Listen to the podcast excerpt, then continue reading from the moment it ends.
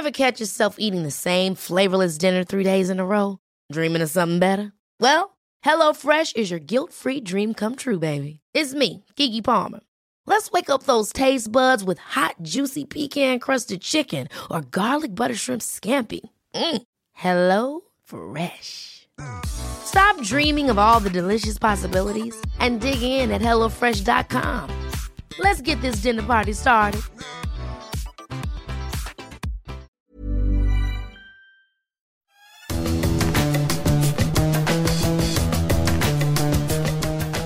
Salut les fous du volant, toujours aussi content de vous retrouver pour évoquer l'actualité de la Formule 1 avec le week-end dernier, le Grand Prix du Mexique, 20e épreuve de la saison.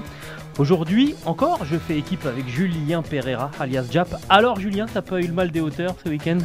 Alors non, mais je suis un peu déçu de ton accueil. Ah. J'avais préféré celui de la semaine dernière. C'était moi, c'est moins folklorique que la semaine dernière. Ouais, un Ah, peu moins ça. énergique. Bah, ça y est, deux semaines consécutives ensemble, la routine Ouais, s'installe dans notre couple. C'est triste. hein. Alors, on a annoncé Mercedes, on a annoncé Hamilton, c'est Verstappen qui a gagné. Caramba, encore raté. On reviendra sur l'erreur stratégique de Mercedes. On s'attardera aussi sur le cas Red Bull qui s'est donc imposé grâce à son double champion du monde.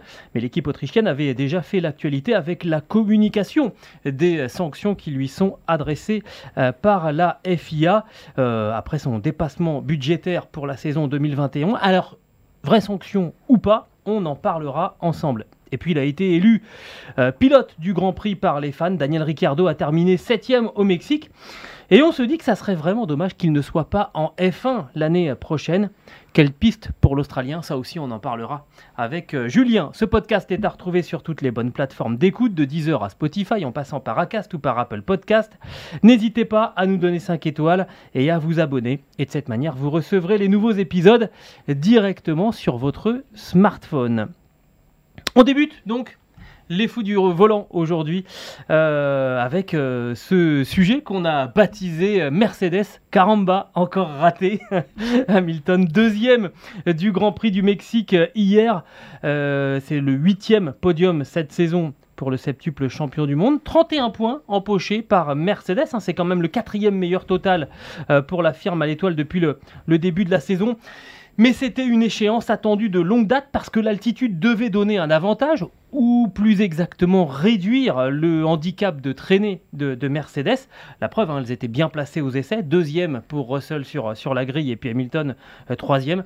Finalement, tout s'est joué dans les premiers virages. Les deux Mercedes partis en pneus médium alors que les Red Bull étaient partis en pneus tendres se retrouvent deuxième et quatrième. Elles sont passées en dur ensuite et rien n'a pu euh, y faire. C'est vraiment l'occasion manquée pour, pour Mercedes, Julien, ce week-end? Alors oui et non. Euh, oui parce qu'il y a eu erreur sur euh, les choix de, pneumatiques, ça c'est sûr et certain. On l'a vu, euh, tout le monde l'avait vu, même les pilotes Mercedes l'avaient vu. Il fallait finir sur les pneus les plus tendres pour réussir la meilleure opération. C'est ce qu'on a vu d'ailleurs avec Daniel Ricciardo, qui lui était en tendre en fin de course, qui a pu attaquer comme un fou. Mercedes a fait cette erreur. Euh, je doute pourtant que euh, si Mercedes avait fait euh, le bon choix de pneumatique, ça aurait pu permettre à Lewis Hamilton ou à George Russell de l'emporter parce que je pense que Verstappen avait encore, de la marge.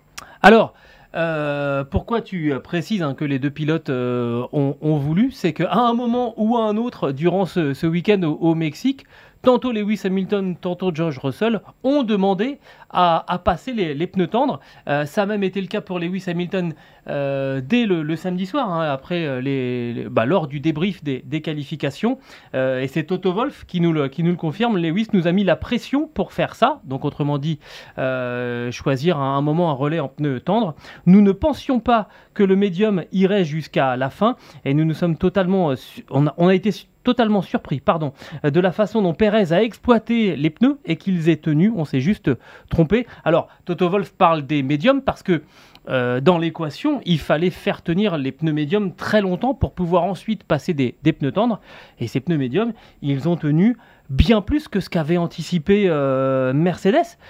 Et pourtant, George Russell lui-même pendant le Grand Prix, a dit à un moment euh, Non, mais moi, mes pneus, ils vont bien, on peut encore rester, euh, rester en piste. L'idée de Lewis Hamilton samedi après les qualifications, c'était au moins de mettre une des deux voitures sur une stratégie euh, en pneus médium, puis ensuite entendre, au lieu de mettre les deux voitures sur une séquence médium dur. C'est quand même la logique des choses, non de mettre ses œufs dans deux paniers différents? Oui, alors il y a, le rationnel et il y a le politique. Le rationnel, c'est bah, finalement le cœur de l'erreur de Mercedes parce que on peut rappeler quand même un petit élément de contexte qui est important. Vendredi, la deuxième séance d'essai libre a été consacrée au test des pneus 2023 de Pirelli. Et donc, il y a peut-être eu, sûrement eu même, moins d'études sur euh, la résistance des pneumatiques. Euh, Mercedes, en course hier, a longtemps été convaincu que le médium ne tiendrait pas et que euh, le rendement de ces gommes s'écroulerait en fin de course pour les Red Bull de euh, Verstappen et de Sergio Perez. Finalement, finalement ce n'a pas été le cas, aussi parce que la température a changé, aussi parce que la piste a changé entre les essais et le dimanche. Voilà pour le rationnel. Que Mercedes fasse cette erreur, finalement, ça peut s'expliquer, même si c'est surprenant de la part d'une équipe de cette ampleur.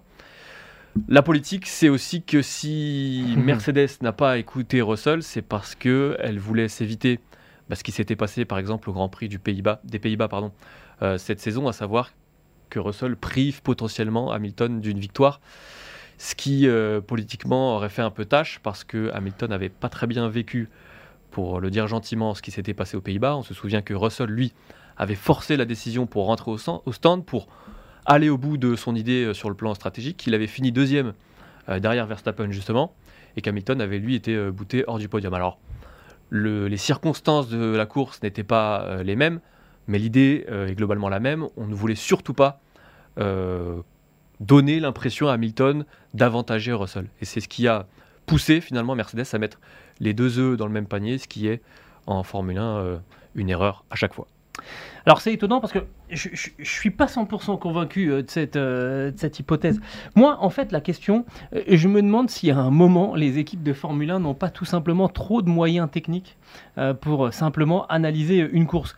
je reprends ce que nous avait dit Guillaume Dubois, qui est un des responsables de la, de la stratégie chez Alpine qu'on avait reçu dans Les Fous du Volant avec, avec Stéphane Vrignot, et qui nous disait hein, que les, les ordinateurs sont capables finalement de produire jusqu'à 50 000 scénarios différents pour un seul euh, Grand Prix. C'est un chiffre qui donne le, tournis. Tant mieux pour euh, le constructeur français s'il peut envisager autant d'hypothèses euh, différentes. Mais moi, je me pose la question est-ce qu'il y avait tout simplement quelqu'un, un humain, un seul, qui regardait le, Grand Prix hier. Alors c'est vrai que c'était pas facile parce que c'était un petit peu, un petit peu lancinant et il fallait résister à l'envie de fermer les, les yeux. Mais s'il n'y avait pas juste un humain qui regardait ce Grand Prix parce que ça a semblé à un moment évident qu'il fallait euh, euh, essayer de passer les, pneus tendres en, fin de course. Et je crois que c'est la différence entre simuler une course et sentir la course. Et je crois que les gens qui sentent la course euh, dans le milieu de la Formule 1 sont en voie de disparition, ou en tout cas, s'il en reste encore, n'ont plus trop le droit de citer face aux simulations faites par les, par les ordinateurs. Mais quand on a un Lewis Hamilton, septuple champion du monde, qui vous dit ça serait peut-être bien quand même euh, d'essayer de diverger un peu les stratégies. écoutez-le, sinon ça sert à rien de payer ce garçon-là plus de 40 millions d'euros. Mais ce qui est intéressant d'ailleurs hier, c'est que euh, Hamilton a répété plusieurs fois à la radio euh, ses pneus ne sont pas les bons, ses pneus ne sont pas les bons. Peter Bonington, son ingénieur, lui a répondu plusieurs fois. nous pensons que les médiums vont s'écrouler. Mais en fin, On a bien vu. en fin de course, quand Hamilton a continué à répéter ce message, bah, il n'y avait plus de réponse. Bah non, c'est sûr. parce que Mercedes a fini par se rendre compte de, cette erreur beaucoup trop tard. Et ce qui illustre finalement euh, le ressenti et la théorie, bah, c'est souvent le pilote. Le pilote qui a le bon ressenti, surtout un pilote comme Lewis Hamilton, qui a cette expérience-là. Mais il euh, faut quand même pas oublier, euh, pour revenir sur ma thèse pro Russell, enfin pro Hamilton plutôt, faut quand même pas oublier qu'il y a une carotte qui est très intéressante pour Mercedes. C'est cette fameuse victoire annuelle après laquelle court Mercedes et surtout Lewis Hamilton pour son record et qu'on est quand même, élément qui n'est pas négligeable, dans une phase de négociation de contrat pour euh, prolonger Hamilton pour plusieurs saisons. Donc c'est un élément, euh, c'est pas le moment de froisser Lewis Hamilton. Hier, ça aurait pu. Euh, Mercedes s'est globalement évité d'autres problèmes. si Bah alors, euh, peut-être que la meilleure façon de lui faire plaisir, ça aurait été de lui dire est-ce que tu penses euh, que tu pourrais passer les, les tendres? Et à ce moment-là, c'est lui qui choisit. Et, et je pense qu'il aurait pris les tendres. Et sans dire qu'il aurait gagné, parce que je suis pas 100% convaincu que à, à pneus euh, à pneus égaux, euh. Lewis Hamilton aurait pu prendre l'avantage sur, sur Max Verstappen. Mais au moins, voilà, on lui aurait fait, on lui aurait fait plaisir. Ce qui est sûr, c'est que Red Bull a tout fait pour ne pas laisser le temps Oui. à Mercedes de réfléchir, Là-dessus, c'était très bien joué. en faisant rentrer euh, Perez très tôt, même si euh, l'arrêt au stand de Perez a été euh, raté. Je crois qu'il a passé 7 secondes. Je crois que c'est 5. 5 secondes à 5 l'arrêt. secondes, pardon, oui, Ouais. 5 secondes absolument. Euh, même si cet arrêt a été, arrêté, euh, a été raté, il a quand même permis euh, de réduire la fenêtre pour Mercedes. Et d'ailleurs, on l'a vu quand euh, Hamilton est ressorti, je crois qu'il n'y avait plus qu'une seconde 3 d'écart. Donc globalement, si l'arrêt avait été euh, réussi, Perez euh, serait passé devant. Donc globalement, Mercedes a eu moins de temps qu'on l'imagine. Là, c'est très facile de débriefer et de prendre plusieurs heures de recul et de dire tout ça après coup. Euh, sur le moment, c'était un petit peu plus compliqué quand même. Au classement des, constructeurs, ça fait euh, quelques points de repris par rapport à Ferrari, hein, qui était euh, absolument photomatique pendant, pendant le Grand Prix. C'était déjà le cas en qualification, mais alors euh, pendant la course, ça a été quand même assez étonnant bah, de ne plus voir du tout les, Ferrari. On se serait cru revenu en, en 2019, mais il reste encore 40 points de retard au championnat des, constructeurs pour Mercedes sur la Scuderia pour essayer d'aller arracher la deuxième place. Honnêtement, réalistiquement, s'il n'y a pas euh, d'effet de course euh, hors du commun au, Brésil et ensuite à Abu Dhabi, on voit mal comment euh, Mercedes pourrait aller priver Ferrari de cette deuxième place au, classement des constructeurs. Oui, parce que les deux dernières courses, que ce soit Austin ou le Mexique, ça reste deux trompe-l'œil. Austin, parce qu'il y a eu les, circon- les circonstances de course avec Sainz au premier virage et, et Leclerc qui partait de loin.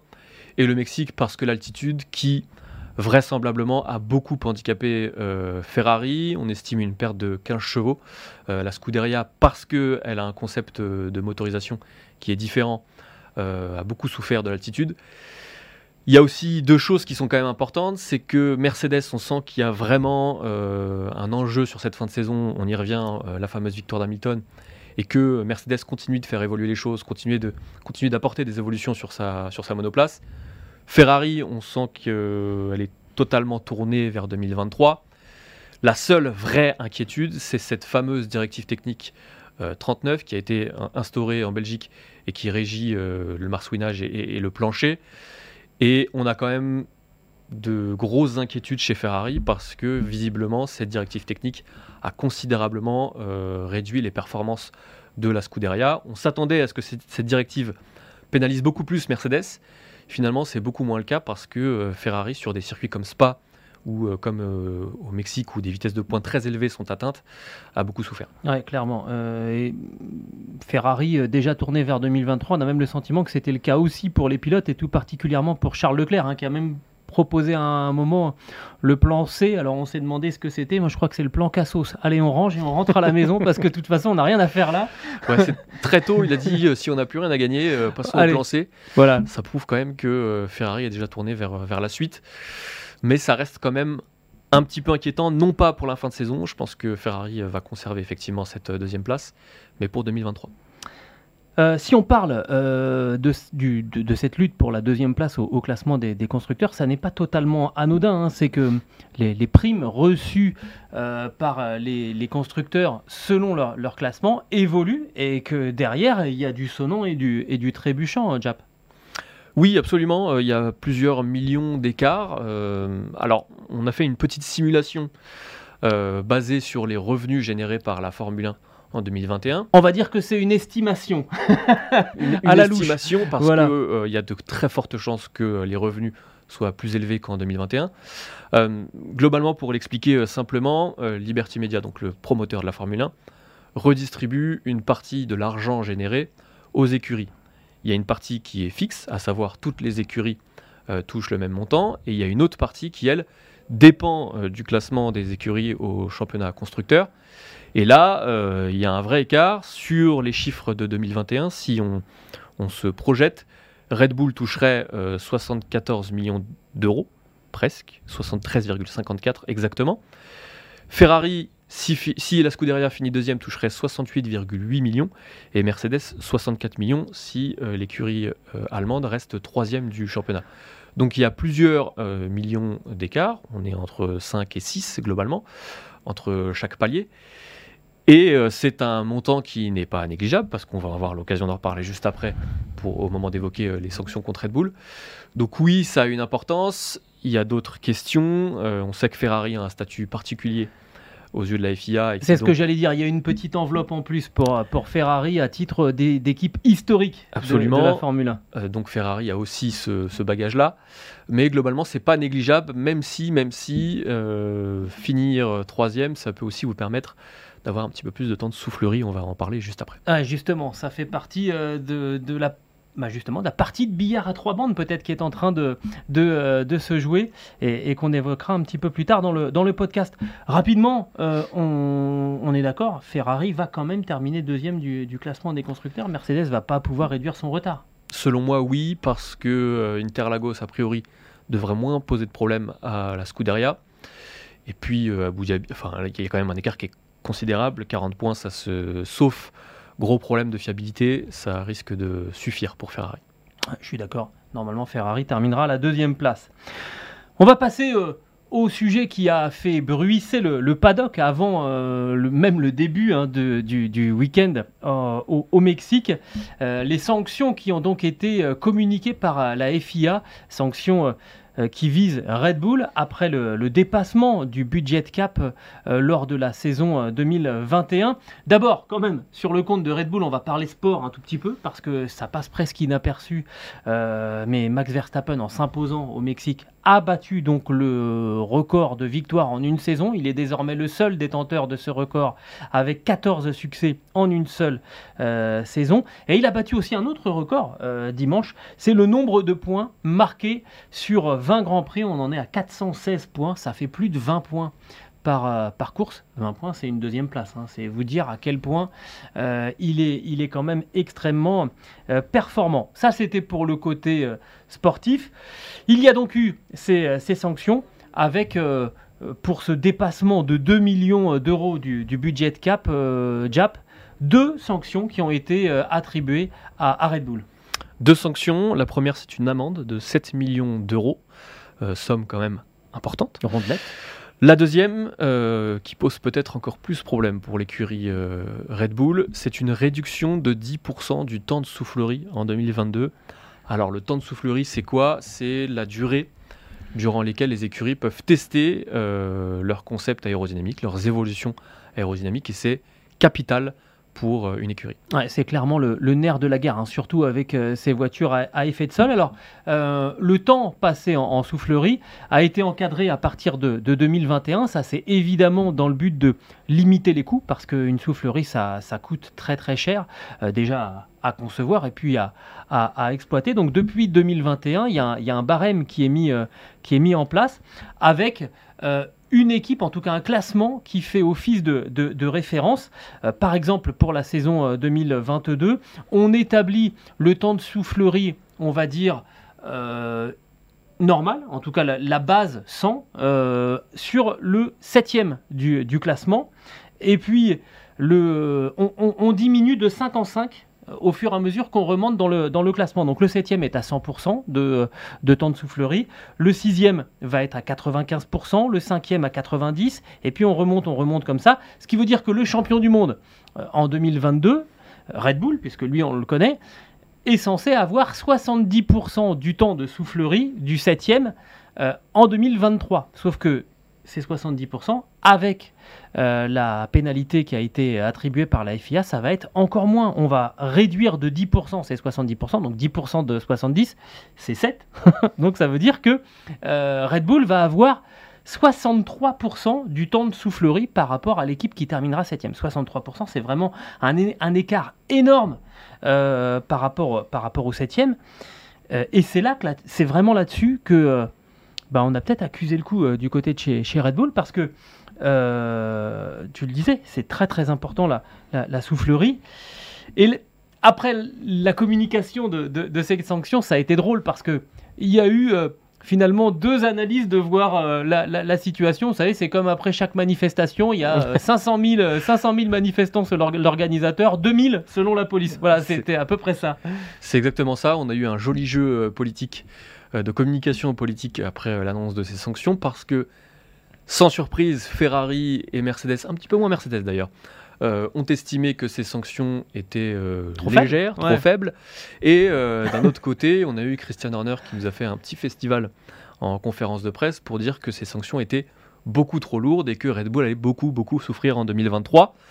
Euh, Il a eu une phrase exceptionnelle, Christian Horner, moi qui m'a beaucoup fait rire. Il a dit Même si nous brûlions notre soufflerie, il trouverait, donc il, c'est son, ses adversaires, il trouverait que la pénalité n'est pas assez importante. Voilà, et puis, et puis on a eu euh, de, de jolies, euh, de jolies projections sur ce Oui. que risque de perdre Red Bull en 2023. On va en parler un tout petit peu plus tard, mais globalement, euh, 10%, c'est à mes yeux une sanction juste parce que c'est quand même important. Et tu le disais, par rapport au troisième du championnat, donc qui sera euh, soit à Ferrari, euh, soit à Mercedes, on aura quand même un écart de euh, Alors, 12%, c'est 17%, si je dis pas de bêtises, 63 ça veut dire que Red Bull 80. sera à 63 et que le troisième sera à 80, donc ça fait Donc ça- 17%. C'est beaucoup. 17%, et là c'est vraiment considérable. Euh, globalement, euh, pour faire simple, Red Bull ne sera pas perdu dès le début de la saison 2023. Red Bull sera toujours l'écurie la plus performante. Pourquoi? Parce qu'elle a déjà d'une beaucoup d'avance et que deux, euh, on repart pas de zéro en 2023. On n'est Mm. pas sur un nouveau règlement technique. Il y a une forme de continuité. Donc Red Bull, euh, son concept marche et il marchera en 2023 avec ou sans euh, ces euh, 10% de soufflerie en moins. Euh, là où ça pourrait devenir plus compliqué pour euh, Red Bull, c'est sur la question de l'évolution au fil de la saison. Si Mercedes parvient encore à grappiller de son retard comme elle le fait depuis plusieurs semaines, bah, on peut imaginer que euh, les choses se resserrent entre les trois top teams euh, dans le courant de la saison 2023, mais globalement, ça n'interviendra pas sur la première partie de saison. Euh, on est quand même globalement sur un schéma totalement différent de ce qui s'était passé pour Ferrari en 2019 avec les suspicions de tricherie euh, sur le moteur, moteur, plutôt ouais. sur la combustion. Mm. Euh, parce que on a bien vu que la FIA a insisté sur le fait que on ne parlait pas de triche, on parlait plutôt d'interprétations différentes, qu'il n'y avait pas réellement de volonté de tricher de la part de Red Bull sur ce, sur ce cap budgétaire. Et surtout qu'on a communiqué. C'est- En fait, moi, c'est là que je vois la plus grosse différence. C'est que euh, après 2019, il y a eu euh, un accord entre Ferrari et, et la FIA, et on ne sait toujours pas ce qu'il y avait dans cette. euh, On l'a jamais su officiellement. Il y avait Mika Salo qui avait fait une erreur, enfin une petite bourde. euh, je crois que c'était sur Twitch à l'époque, où il avait révélé que effectivement il y avait eu des des, des, des impos- des choses qui avaient été imposées à Ferrari euh, pour euh, pour compenser cette triche. Euh, mais là, oui, clairement, il y a une plutôt belle transparence de la part de la FIA. Donc on est sur un cas totalement différent. 10%, ça reste beaucoup. Après, là où je trouve euh, les arguments euh, de Ferrari et de Mercedes bons, c'est sur la question de la réduction budgétaire. En fait, l'amende euh, de Red Bull, elle va être payée et Red Bull n'aura pas d'impact financier sur la saison 2023. Globalement, son budget sera le même, euh, il n'y aura pas de sanction sur le budget. Ferrari et Mercedes auraient aimé que, du coup, le cap budgétaire soit abaissé pour Red Bull pour compenser euh, le fait d'avoir dépassé ce cap justement en 2021. Mais ça Ce pouvait qui être aurait pu une. être logique. Ça, oui, mais alors, effectivement, ça aurait pu être logique, mais en même temps, euh, il fallait savoir où frapper. Et si tu réduis le, le temps de soufflerie et que tu réduis aussi le budget, je trouve qu'il y a une double, une double peine. Oui. Euh, donc, Et c'est probable- probablement l'une des raisons pour lesquelles d'ailleurs la FIA euh, s'est contentée de ces deux sanctions-là. Et ce qui est, ce qui est étonnant, c'est de voir euh, comment on évalue la, la perte en, en temps, parce que évidemment, à chaque fois qu'on met une auto dans une soufflerie, en tout cas quand on est bardé d'ingénieurs euh, euh, intelligents et, et efficaces, normalement, à chaque fois qu'on met la voiture dans la soufflerie, on la fait un petit peu progresser. Donc, moins de temps en soufflerie, normalement, elle progresse un petit peu moins. Donc, chaque équipe a essayé d'estimer combien ça allait coûter euh, en temps euh, autour euh, à, à Red Bull. Et alors là, c'est là qu'on C'est un arrive. festival. Ouais, bah, vas-y. Bah, euh, Horner estime que la perte sera de 2 2,5 à 5 dixièmes par tour en 2023, ce qui est euh, colossal, ce qui correspond globalement à l'écart qu'il y a depuis le début de la saison euh, entre euh, Red Bull et, Mercedes. Ferrari estime que l'impact sera faible, ou quasi nul, en tout cas négligeable. Et Mercedes est un petit peu entre les deux. C'est Chauvelin, l'un des responsables techniques de l'écurie, qui estime à 1 à 2 dixièmes la perte de Red Bull par tour, ce qui n'est pas négligeable non plus. Euh, évidemment, tous ces chiffres-là, euh, c'est du doigt mouillé. Il faudra attendre encore une fois, la saison prochaine, parce que, on le rappelle, euh, on ne verra pas d'impact immédiat Non, euh, sur les performances de Red Bull en, en début de saison prochaine. Mais ce qui est étonnant, c'est bon, on voit hein, Ferrari qui finalement a dit ça, ça aura un impact faible. Bon, le message étant que la, punition n'est pas n'est pas assez forte. Et en même temps, Laurent Mekies euh, a fait une analyse qui est intéressante. C'était de dire que bah, les ressources qui sont euh, attribuées à, à la soufflerie, bah, elles vont elles vont l'être ailleurs. Oui, bien sûr, parce que tu l'as dit, euh, utiliser une soufflerie, ça coûte très cher. Si Red Bull euh, a 10% de moins de temps de soufflerie en 2023, et ben c'est 10% d'argent euh, qui pourront être utilisés pour euh, développer d'autres compartiments de la monoplace.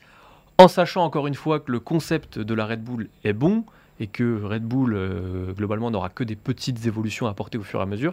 Et qu'ils ont dans leur rang un véritable sorcier en la période d'Adrien Noué. Il est capable de nous sortir un truc sur les trains roulants euh, démentiels, avec un petit peu d'argent en plus. Donc cet argument-là, encore une fois, de, de- de la part de Laurent Mekies est recevable. Euh, C'était quand même difficile de taper plus fort sur les doigts de Red Bull parce que, encore une fois, la FIA a qualifié cette infraction de mineure et que quand une infraction est mineure, on ne peut pas avoir des euh, conséquences, ou en tout cas des sanctions euh, majeures. Euh, ce qui est quand même intéressant, c'est que la perte finalement, elle est aussi économique pour les sponsors parce qu'en termes d'image, ça a quand même un vrai impact. Euh, même si euh, la FIA, même si Red Bull s'évertue à dire qu'il n'y avait pas de volonté de triche, bah, auprès de l'opinion, c'est interprété différemment, et donc auprès des sponsors également. Euh, je crois que c'est Fred Vasseur qui en parlait chez nos confrères de Canal+, qui disait que pour les sponsors, ça va pas faire plaisir, et que si les sponsors ne sont pas satisfaits, il y aura forcément un petit peu moins d'argent au bout, euh, même si le titre, là aussi, va permettre, le titre de Verstappen et le titre constructeur, va permettre de rameuter, euh, beaucoup de marques, mais globalement, en termes d'image, c'est quand même euh, pas terrible pour Red Bull. C'est pas terrible non plus pour, euh, pour la FIA, parce que moi, il y a une des choses qui me choque, mais on l'a- on l'avait déjà évoqué, c'est le délai euh, entre euh, finalement euh, l'infraction ou l'irrégularité euh, commise par, par Red Bull sur ce euh, bilan euh, budgétaire qui donc date de 2021. hein, on parle de novembre 2021 et on en parle euh, fin octobre 2022. Allez, on va dire euh, à la louche euh, 11 mois pour être gentil, 11 mois après. Mais qu'est-ce qu'on a fait pendant 11 mois? Alors, je veux bien que ça soit un budget assez important avec pas mal de, lignes de, de, de calcul. Enfin, quand même, là, il va falloir réussir à accélérer le rythme pour que, éventuellement, l'année prochaine, on ait l'analyse des, euh, des comptes de 2022 avant la fin de, de- de 2023 pour qu'on puisse éventuellement pénaliser pendant la saison 2022. D'autant qu'il y a quand même un risque, c'est que si effectivement euh, Red Bull a dépassé ce cap budgétaire en 2021 parce qu'elle a mal interprété le règlement, Bah, ils peuvent l'avoir mal interprété. et qu'elle découvre seulement maintenant qu'elle a mal euh, interprété pardon, le règlement, bah, il y a de grandes chances qu'elle l'ait fait également en 2022, que donc finalement ce soit un- une sorte de serpent qui se mord la queue. Euh, J'en doute quand même, mais pour euh, faire l'avocat du diable, ça reste une réglementation qui est très très difficile à vérifier. Je suis d'accord sur le fond, 11 mois c'est énorme, c'est certainement trop, mais c'est quand même difficile à- à- à vérifier. Alors, euh, il y a aussi une autre question qu'on voulait évoquer rapidement euh, pour clore le sujet euh, avec, euh, avec Julien. On, a parlé tout à l'heure de cette importance du temps passé en, soufflerie. Et là, bah, nos esprits un peu, bizarres se disent, mais attends, quel est l'intérêt pour Mercedes d'aller se battre et d'aller essayer d'arracher la deuxième place au championnat du monde des constructeurs? Ça va ramener 5-6 millions de plus pour un constructeur comme Mercedes, 5-6 millions, honnêtement, c'est une paille. Et en revanche, ça leur coûterait euh, 5% de temps en soufflerie. Parce que si vous terminez deuxième, vous avez 75% du temps de, de soufflerie. Si vous terminez troisième, vous avez 80% du temps. Et cette année, ils auraient sans doute été très très heureux, Mercedes, euh, d'avoir euh, quelques pourcents en plus de temps en soufflerie. Ça leur aurait sans doute permis de faire progresser plus vite cette, euh, cette W13. Donc on se demande si finalement il n'y a pas aussi un, intérêt. Al- Alors évi- évidemment, il y a aussi une, question d'image pour, pour Mercedes de faire gagner Lewis Hamilton. Mais si c'est en contrepartie de 5% de temps de soufflerie. Est-ce qu'on est vraiment 100% motivé Après, il y a une autre possibilité, c'est de réussir à faire gagner euh, Hamilton sans passer devant Ferrari. là, on est dans un Et là, vous scénario faites, vous faites rentrer Russell. Allez, hop, Mais à la qui- maison. Ce qui est sûr, c'est que euh, Mercedes, qui est vraiment en train de, de comprendre sa monoplace, de mieux comprendre son concept aérodynamique, et qui le dit chaque week-end et qui le démontre chaque week-end, euh, ne peut pas se permettre de perdre 5% de temps de soufflerie parce que c'est vraiment très important. Parce que là, on est en plein dedans finalement. C'est l'aéro qui, qui change tout Ouais. euh, avec ce nouveau règlement. Et donc, oui, ça sera précieux. Ça le sera aussi pour euh, Ferrari parce que on l'a dit, euh, il y a de vraies difficultés maintenant avec la nouvelle directive technique. Donc oui, je pense que Mercedes préfère, largement garder euh, 5% en plus plutôt que d'aller gratter euh, ces quelques millions en plus. Alors d'ici, à dire qu'on fait exprès d'être derrière l'adversaire, c'est, compliqué. Mais si on y réfléchit, on se dit que... Alors là, on parle de Mercedes et de Ferrari, mais finalement, entre Alpine et, et McLaren, bon, quelques millions d'écart, d'accord, 5% euh, de, de soufflerie. Quand on est en train d'essayer de faire monter un projet industriel comme Alpine ou comme euh, McLaren, ben, je me pose la question et je me demande si du côté de la FIA, on n'est pas en train de se dire que ce delta de temps de soufflerie, c'est un une super idée sur le, sur le principe pour essayer de réduire. Vous comprenez bien que plus on donne de temps à ceux qui sont loin sur la grille, euh, plus ça leur permet de progresser. Et donc on, on essaye de, de réduire l'écart de, de performance entre les premiers et les derniers. C'est un- ce qui a été fait en MotoGP et ce qui a très bien fonctionné. C'est ce qui fait qu'aujourd'hui, par exemple, une discipline comme la MotoGP est euh, très homogène. Oui, parce qu'ils sont tous en Ducati, donc c'est homogène. c'est un autre débat. On pourra faire les fous du guidon d'ailleurs. Euh, mais euh, l'idée, c'est vraiment de resserrer. Donc ça, c'est un très bon concept. Je me demande si là, on n'est pas en train de toucher quand même une limite du, euh, du, système et qu'il faudra trouver où placer le curseur entre la récompense financière dont certaines équipes ont, vraiment, ont vraiment besoin, parce que c'est pas du tout le même cas de figure quand on parle de Mercedes que, comme, que quand on parle d'un- d'une équipe comme, comme As ou comme Sauber, où là, on a vraiment besoin euh, de, de- de- de financement. Et en contrepartie, ce temps en- dont on a le droit en soufflerie, qui est vraiment le, le nerf de la guerre. Oui, parce que globalement, euh, quand on est en Formule 1, pour une marque comme Mercedes ou comme Ferrari, finir deuxième ou troisième, euh, c'est pas aussi important que de finir premier tout simplement. Euh, Il y a être premier, il y a gagner, et puis il y a le reste. On fait pas ça, trop de battus. distinction entre le deuxième et le troisième. Après, euh, faire gagner euh, Hamilton euh, en cette fin de saison, euh, commercialement, c'est aussi très intéressant. Ça, c'est clair. Et, et même, euh, même en termes de, de marque et de- d'image de, marque. Donc c'est, on est sur de la, de la discussion très complexe, il y a beaucoup de choses à prendre en compte, mais effectivement, avec le nouveau règlement technique, peut-être que ce barème-là est à revoir. On va évoquer euh, maintenant le, cas de Daniel Ricciardo. Ça sera le troisième euh, sujet euh, évoqué dans les fous du volant aujourd'hui. Daniel Ricciardo qui a terminé septième donc du Grand Prix du, Mexique avec une superbe remontée. Lui a choisi de passer les pneus tendres sur son, deuxième relais. C'est la deuxième fois sur les huit derniers Grands Prix qu'il est dans, les points, hein, seulement deuxième fois. Et c'est la première fois depuis le Grand Prix du Canada, le Grand Prix du Canada, ça remonte à mi-juin, qu'il termine devant son coéquipier Lando Norris. Et c'est à mon avis de très très loin le plus important pour, euh, pour le pilote euh, australien. Euh, bon, il a fait quand même une erreur ce week-end, son attaque euh, sur Yuki Tsunoda qui a sorti le, le japonais, qui lui a valu à lui une pénalité de, de 10 secondes. Finalement, sans conséquence. Mais euh, bah, ça a fait plaisir de revoir un Daniel Ricciardo à l'attaque. Ouais, dans la même veine, ça avait fait terriblement mal au cœur quand même de le voir euh, vraiment affecté euh, la semaine précédente euh, après avoir euh, vécu un Grand Prix des États-Unis catastrophique à Austin où il avait vraiment le pire rythme en fin de course, même derrière Latifi. On le sentait vraiment affecté et hier on l'a senti vraiment requinqué. J'aime bien le même derrière Latifi.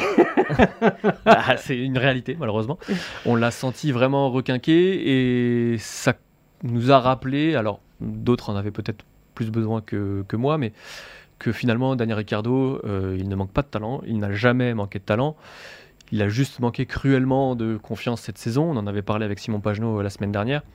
Parce que quand vous vivez une saison comme celle de Daniel Ricciardo, que vous savez que ça va être très compliqué et que euh, dès les premiers mois, on vous laisse penser, on vous laisse comprendre que bah, vous allez vite prendre la porte.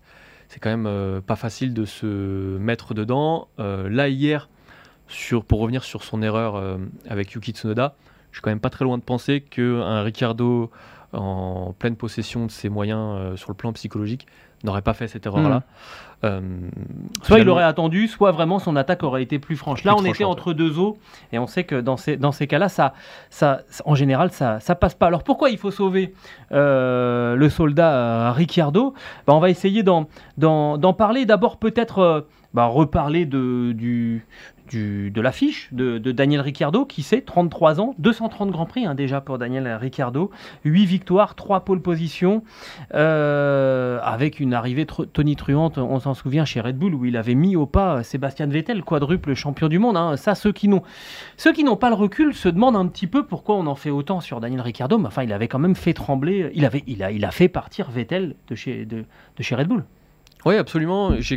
Finalement, on a la sensation à la fois d'un grand gâchis pour Ricardo, aussi d'un grand malentendu, parce que oui, euh, il faut se souvenir du pilote qui était Daniel Ricciardo euh, au début de sa carrière, et se souvenir que euh, Renault, ça ne s'est pas si mal passé que ça, ça s'est mal fini euh, sur le plan de la relation avec euh, la marque, avec l'écurie, mais en termes de résultats, ça a commencé à porter ses fruits. Il faut quand même pas oublier que cette décision Certes, il y a l'aspect financier qui compte beaucoup et qui a forcément compté comme euh, il aurait compté pour n'importe quel, autre pilote. Il y a aussi euh, le contexte, on était dans une période de Covid, une période de crise financière, une période de doute où on ne savait pas ce que Renault allait décider pour la suite de son aventure en Formule 1. Euh, donc finalement, Ricciardo avait anticipé et avait préféré partir chez McLaren qui quand même était une vraie porte de sortie. C'est pas simplement euh, une écurie qui va vous donner de l'argent, c'était une écurie et c'est encore une écurie qui est, ambitieuse. Donc il y a ce côté euh, malentendu et puis il y a ce côté gâchis parce que on va perdre à la fois un très bon pilote et aussi un, sacré personnage. Oui, un personnage, un vrai, euh, un vrai caractère en fait. Et souvent, on a des, pilotes un petit peu édulcorés. Euh, c'est lui qui euh, a amené cette méthode hein, de célébrer ses, victoires en, en buvant dans sa, dans sa chaussure. Alors, c'est pas pour ça qu'il faut, le, qu'il faut le garder quand même, mais ça dénote quand même un certain côté du, du personnage, ce, ce sourire aussi. Euh, voilà, c'est quelqu'un qui est assez, euh, assez naturel. Et dans un monde de la Formule 1 qui est quand même pas mal aseptisé, on aime bien avoir des, des gens qui ont un vrai caractère et qui, quand ils s'expriment, devant les, micros, disent ce qu'ils euh, qu'ils pensent. C'est du Alonso. Euh, voilà, il y, a des- il y a des pilotes comme ça où quand ils sont devant le micro, il se passe des choses. Mais je continue de penser que avoir des pilotes qui sont à la fois de très bons pilotes et aussi de très grands personnages comme ceux que tu viens de citer, on peut citer Sébastien Vettel aussi, Oui. euh, en Formule 1, ça reste une meilleure vitrine que d'aller faire un Grand Prix à Miami pour euh, toucher un plus large public. Et et il y a un- une preuve très simple, c'est qu'aujourd'hui, quand vous parlez de Daniel Ricciardo, un non-initié euh, en Formule 1, eh ben, il a vu la série euh, Drive to Survive, il a beaucoup aimé euh, Daniel Ricciardo, et c'est pour ça qu'aujourd'hui il s'intéresse, c'est aussi l'une des raisons pour lesquelles il s'intéresse à la Formule 1. Donc perdre un personnage comme Daniel Ricciardo, c'est une plus grosse perte qu'on ne le pense, je pense. Mm. Et, et maintenant, il y a la question de savoir ce- si on le reverra un jour finalement en Formule 1. Bah, c'est c'est ce qu'on va, c'est ce qu'on va évoquer, euh, parce qu'il n'a pas, il a pas oublié comment piloter une Formule 1, hein, Daniel Ricciardo. Euh, alors il évoque déjà euh, ce qui va, ce qui va se passer pour lui dans les, dans, dans les prochains mois, euh, avec une, une citation qu'on a, qu'on a retenue, Jap. Oui, il a dit l'année prochaine sera différente, mais j'ai vraiment envie d'essayer de me préparer pour être de retour en tête de la grille et me battre pour des victoires, ce que je sais que je peux faire. Il a également révélé avoir décliné une proposition de Haas, qui cherche à remplacer euh, Mick Schumacher notamment, euh, parce que lui estime qu'il est encore capable de se battre euh, aux avant-postes. Et c'est assez surprenant euh, qu'il ait re- refusé cette, cette proposition de chez Haas parce que je pense que ça pouvait être une, une bonne porte de sortie avec le risque très très important de, de savoir ce qu'on va avoir comme matériel et comme possibilité pour progresser euh, l'année prochaine dans l'équipe euh, dans l'équipe américaine. Alors quel- Qu'est-ce qu'il peut avoir maintenant? Parce qu'il ne reste plus beaucoup de, de baquets. On sait que euh, l'autre baquet qui sera éventuellement encore euh, attribuable, il est chez Williams. Mais on a quand même bien compris que ça irait à Logan Sargent. Puisque si euh, l'Américain a ses, ses points euh, sur sa super licence, il sera recruté euh, par, euh, par Williams. Euh, alors après, euh, on a évoqué aussi, euh, alors c'est assez curieux, hein, un statut de pilote de... Alors il y a eu des contacts aussi avec Red Bull, alors on n'a pas bien compris ce qui s'est passé, un statut de pilote de réserve chez, chez Mercedes. C'est quoi tout ça? Bah, L'objectif, c'est tout simplement d'être en backup, de dire coucou, je suis encore là, vous ne me voyez pas, mais je suis encore là. Et si vous avez besoin de moi l'année prochaine, donc en 2024, euh, n'hésitez pas à m'appeler. C'est globalement l'intérêt d'être pilote de réserve, c'est de montrer qu'on est encore dans le milieu, qu'on est encore investi, qu'on fait encore des essais en Formule 1 et qu'on garde un espoir de, de revenir en 2024. C'est un concept Nico Hülkenberg avec le sourire. C'est un peu ça. Il y a quand même un facteur à prendre en compte, c'est qu'on a quand même la sensation que les grilles sont de plus en plus mouvantes, que les contrats sont de plus en plus euh, négociables. Mhm. On peut prendre l'exemple de Pierre Gasly qu'on disait, intouchable avec son contrat Red Bull et qui finalement euh, a réussi à s'entendre, que ce soit euh, Alpine et, Red Bull ou Gasly et Red Bull, pour filer chez Alpine. Donc globalement, ça crée de l'espoir et ça permet à, à Daniel Ricciardo d'envisager pourquoi pas un retour en 2024 même si ça sera très compliqué. Lui, s'il veut rester dans une écurie de pointe, c'est pourquoi pas pour profiter d'une retraite, potentielle retraite d'Hamilton, mais même si là on est sur euh, de l'hypothétique, ou euh, d'une fin de contrat prématurée de Sergio Pérez qui euh, est également fortement inenvisageable. Ouais, Pérez qui est sous contrat avec Red Bull pour 2023 et 2024. Donc là, on parle éventuellement d'un volant pour 2025, sachant que Daniel Ricciardo, il a 33 ans. S'éloigner si longtemps euh, des places sur la grille de départ, je dis pas d'un volant, hein, mais je dis des places sur la grille de départ, on voit bien que même Fernando Alonso ne l'a pas fait. Il est resté en activité. Euh, L'Espagnol, il a continué en plus à gagner des courses. Ça, c'est la condition sine qua non. Hein. Passer un certain âge, si vous gagnez plus, euh, vous, êtes fini. Pourquoi j'évoque Fernando Alonso? Parce que euh, dans les possibilités, alors j'ai pas d'infos là-dessus, sinon euh, je vous promets que je vous, le, je vous le dirai. Mais moi je vois bien un coup de billard à trois bandes. Euh, et je pense que du côté de chez Daniel Ricciardo, on, y a pensé. Il y a Porsche qui va revenir en endurance en, catégorie Rennes, hein, donc en, LMH ou LMDH, ça dépend. La catégorie Rennes, maintenant vous savez, elle a deux étiquettes. Elle va avoir deux étiquettes à partir de l'année prochaine en endurance. Tu reviens en tout cas, tu vas chez Porsche en catégorie Rennes et Porsche, on sait bien qu'ils vont venir en, Formule 1 et donc tu peux éventuellement faire partie du voyage pour la deuxième partie euh, et revenir en Formule 1 en, ayant quand même bah, un, pédigré de 230 Grands Prix, 8 victoires. Il n'y en a pas beaucoup des retraités qui peuvent prétendre à un tel pédigré en, en Formule 1. Voilà, je me dis, tiens, ça serait pas inintéressant ça quand même. Il y a là, pour 2023-2024, une bonne dizaine de constructeurs qui vont s'engager en endurance. Euh, tous n'auront pas la possibilité euh, d'engager des pilotes de très très haut niveau. On sait que Daniel Ricciardo est, malgré ses mauvais résultats, euh, reste un, pilote de très très haut niveau. Est-ce que c'est totalement délirant comme, comme hypothèse?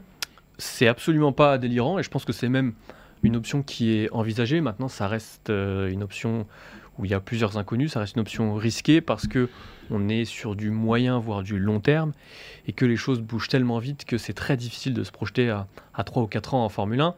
Euh, est-ce que c'est plus risqué que euh, d'accepter un baquet chez As Je ne sais pas. Euh, je pense que là, il y a la question de l'ego qui entre en jeu. Parce que pour un pilote de la stature, de, de l'envergure de Daniel Ricciardo, c'est probablement plus difficile d'accepter un baquet chez As plutôt que euh, de faire une année sabbatique et euh, de voir ce qui se passe euh, en 2024.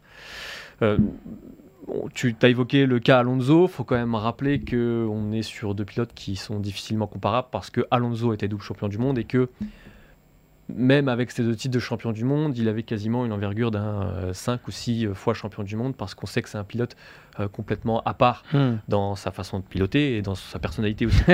Euh, Alonso a réussi à le faire. Euh, pour Ricardo, ça risque d'être beaucoup plus compliqué, je pense. On n'avait pas prévu d'en parler. Il y a quand même une petite citation qui était sympathique là, de, Fernando Alonso. Je sais que tu l'as beaucoup aimé. Après ce Grand Prix, après ce Grand Prix du, du Mexique, hein, je, tu, l'as en tête? Je l'ai plus en tête. Ah, il disait bah c'est quand même pas de chance. La voiture numéro 14 a encore eu des ah problèmes de, de, moteur, avec donc bah, un reproche euh, à Alpine bah, d'avoir des problèmes de fiabilité. Ce qui n'est plus nouveau. Voilà. Et le tout sans citer Alpine. Donc là, Oui. on sent que voilà, ça commence un petit peu à être difficile. Là, la Et même relation. laisser entendre qu'il y a euh, un espèce d'acharnement sur, euh, sur sa monoplace, voiture. ouais. ce qui est évidemment euh, complètement délirant. Mais bon, c'est du, c'est du Alonso et c'est aussi pour ça qu'on l'aime. on aime bien ce personnage. Quoi. Ça, ça sort de l'ordinaire. Et honnêtement, pour avoir eu. Alors, je sais pas si c'est la chance, euh, pour avoir eu le, privilège de me retrouver en sa présence, je peux vous dire que c'est un, sacré personnage et que voilà, vous n'allez pas interviewer Fernando Alonso comme vous allez interviewer euh, Daniel Ricciardo ou n'importe quel autre euh, pilote de Formule 1, y compris Lewis Hamilton, qui est beaucoup plus facile d'abord que, l'espagnol. Voilà donc pour cette, question, hein. enfin c'est même pas une question, c'est ce, euh, cet ordre. Il faut sauver le soldat, le soldat Ricciardo parce que nous on aimerait bien qu'il soit quand même en, en Formule 1 l'année prochaine. Avant de se quitter, j'aimerais bien quand même avoir un petit mot de félicitations pour euh, Checo Pérez, non pas pour sa troisième place au, au Grand Prix du Mexique, hein. Ça c'est très bien, mais euh, bon, je crois qu'il a été félicité. Euh, c'est surtout au moment où les pilotes se sont réunis pour aller vers le podium, vous savez que c'est une cérémonie un petit peu particulière au, au- au Mexique, et où on a entendu des sifflets à l'adresse de Lewis Hamilton quand il a commencé à répondre aux, aux interviews. Et on a vu le Mexicain en, en deuxième plan euh, faire signe, non de la main, au- à la partie du public, parce que heureusement, c'était pas tout le public qui, qui, qui sifflait Lewis Hamilton. Bah, je trouve ça tout à fait à son honneur, et je pense qu'il faut le signaler. Euh, Totalement. euh, siffler un pilote, euh, ça n'a pas lieu d'être. Et là, c'était vraiment incompréhensible parce que pourquoi euh, les supporters mexicains Oui, il n'y a pas eu d'action litigieuse en euh, plus. Lewis Hamilton, c'est très étrange. Et c'est bien que euh, les pilotes s'investissent pour, euh, pour euh, arrêter ces sifflets. Voilà, il a montré l'exemple à son coéquipier au prochain Grand Prix des, des Pays-Bas. oui, ou à Hamilton euh, au Grand Prix de Grande-Bretagne. Ouais, mais il l'avait, il, il dit. C'est vrai, euh, Lewis vrai. Hamilton. Donc c'est pour ça que voilà, on, on regardera un peu ce que fait, ce que fait, ce que fait Max.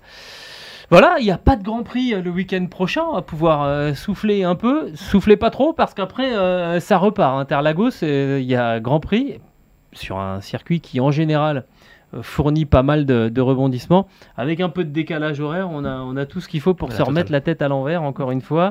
Euh, donc on va avoir un week-end de, de, euh, de repos.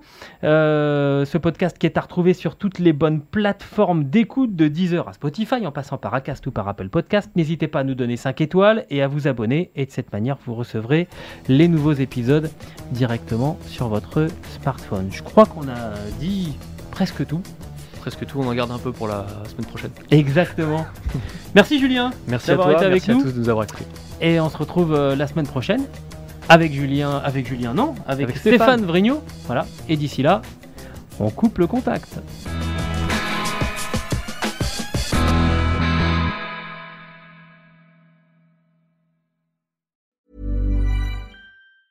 Ever catch yourself eating the same flavorless dinner three days in a row? Dreaming of something better? Well, HelloFresh is your guilt free dream come true, baby. It's me, Kiki Palmer. Let's wake up those taste buds with hot, juicy pecan crusted chicken or garlic butter shrimp scampi. Mm. Hello Fresh. Stop dreaming of all the delicious possibilities and dig in at HelloFresh.com. Let's get this dinner party started.